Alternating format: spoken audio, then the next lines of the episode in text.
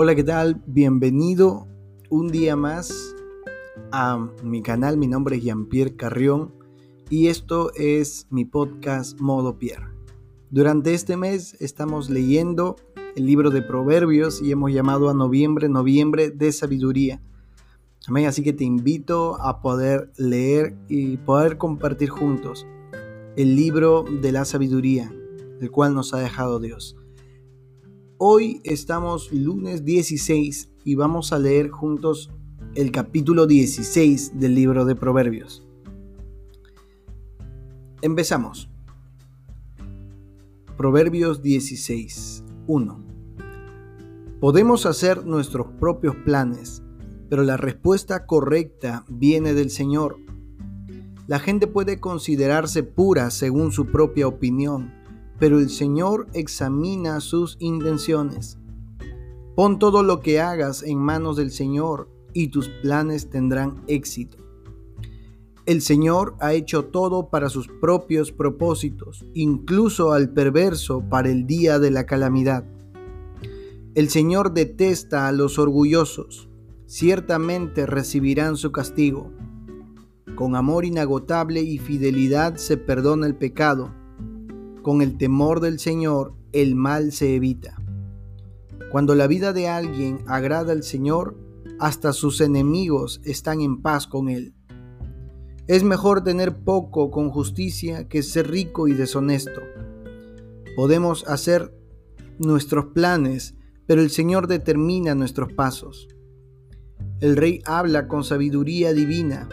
Nunca debe juzgar injustamente. El Señor exige el uso de pesas y balanzas exactas. Él es quien fija los parámetros de la justicia. El rey detesta las fechorías porque su gobierno se basa en la justicia.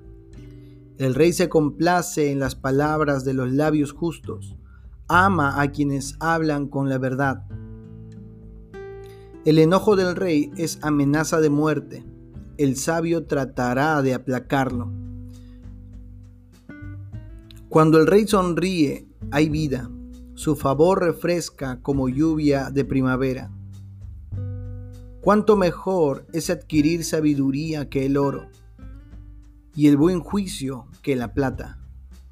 El camino de los íntegros lleva lejos del mal. Quien lo siga estará a salvo. El orgullo va delante de la destrucción y la arrogancia antes de la caída. Es mejor vivir humildemente con los pobres que compartir el botín con los orgullosos. Los que están atentos a la instrucción prosperarán. Los que confían en el Señor se llenarán de gozo. Los labios son conocidos por los, disculpen, versículo 21 los sabios son conocidos por su entendimiento y las palabras agradables son persuasivas. La discreción es fuente que da vida para quienes la poseen, pero la disciplina se desperdicia en los necios. De una mente sabia provienen palabras sabias. Las palabras de los sabios son persuasivas. Las palabras amables son como la miel dulces al alma y saludables para el cuerpo. Delante de cada persona hay un camino que parece correcto, pero termina en muerte. Es bueno que los trabajadores tengan hambre, el estómago vacío los motiva a seguir su labor. Los sinvergüenzas crean problemas, sus palabras son un fuego destructor. El, el alborotador siembra conflictos, el chisme separa a los mejores amigos. Los violentos engañan a sus compañeros. Los llevan por un camino peligroso. Con los ojos entrecerrados se trama el mal. Con una sonrisita se planean las maldades. Las canas son una corona de gloria que se obtiene por llevar una vida justa. Mejor es ser paciente que poderoso más vale tener control propio que conquistar una ciudad. Podremos tirar los dados, pero el Señor decide cómo caen. Amén. La verdad es que me ha encantado, me ha encantado el, capítulo de hoy.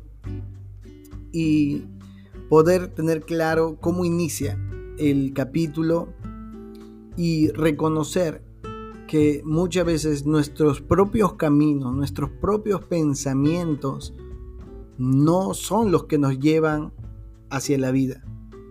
Es más, dice que cada uno tiene un camino que lleva hacia la muerte. Tenemos que confiar en Dios y tenemos que confiar en que los planes de Dios son lo mejor para nosotros. Y dejemos nuestro orgullo. A veces conocemos tanto y sabemos tanto que nuestro orgullo se antepone a lo que Dios quiere para nosotros. Pero dejemos el orgullo y rindámonos a Dios, rindámonos a su propósito, porque hemos tomado la decisión de vivir para Él. Somos parte hoy del reino de Jesucristo, así que nos sometemos a su autoridad. Amén. El versículo 2 nada más te lo leo una vez más y dice, la gente puede considerarse pura según su propia opinión, pero el Señor examina sus intenciones. Amén, mantengámonos limpios conforme el corazón de Dios y no conforme a nuestra propia visión. Que Dios te bendiga y nos vemos mañana también. Bendiciones, un abrazo. Chao.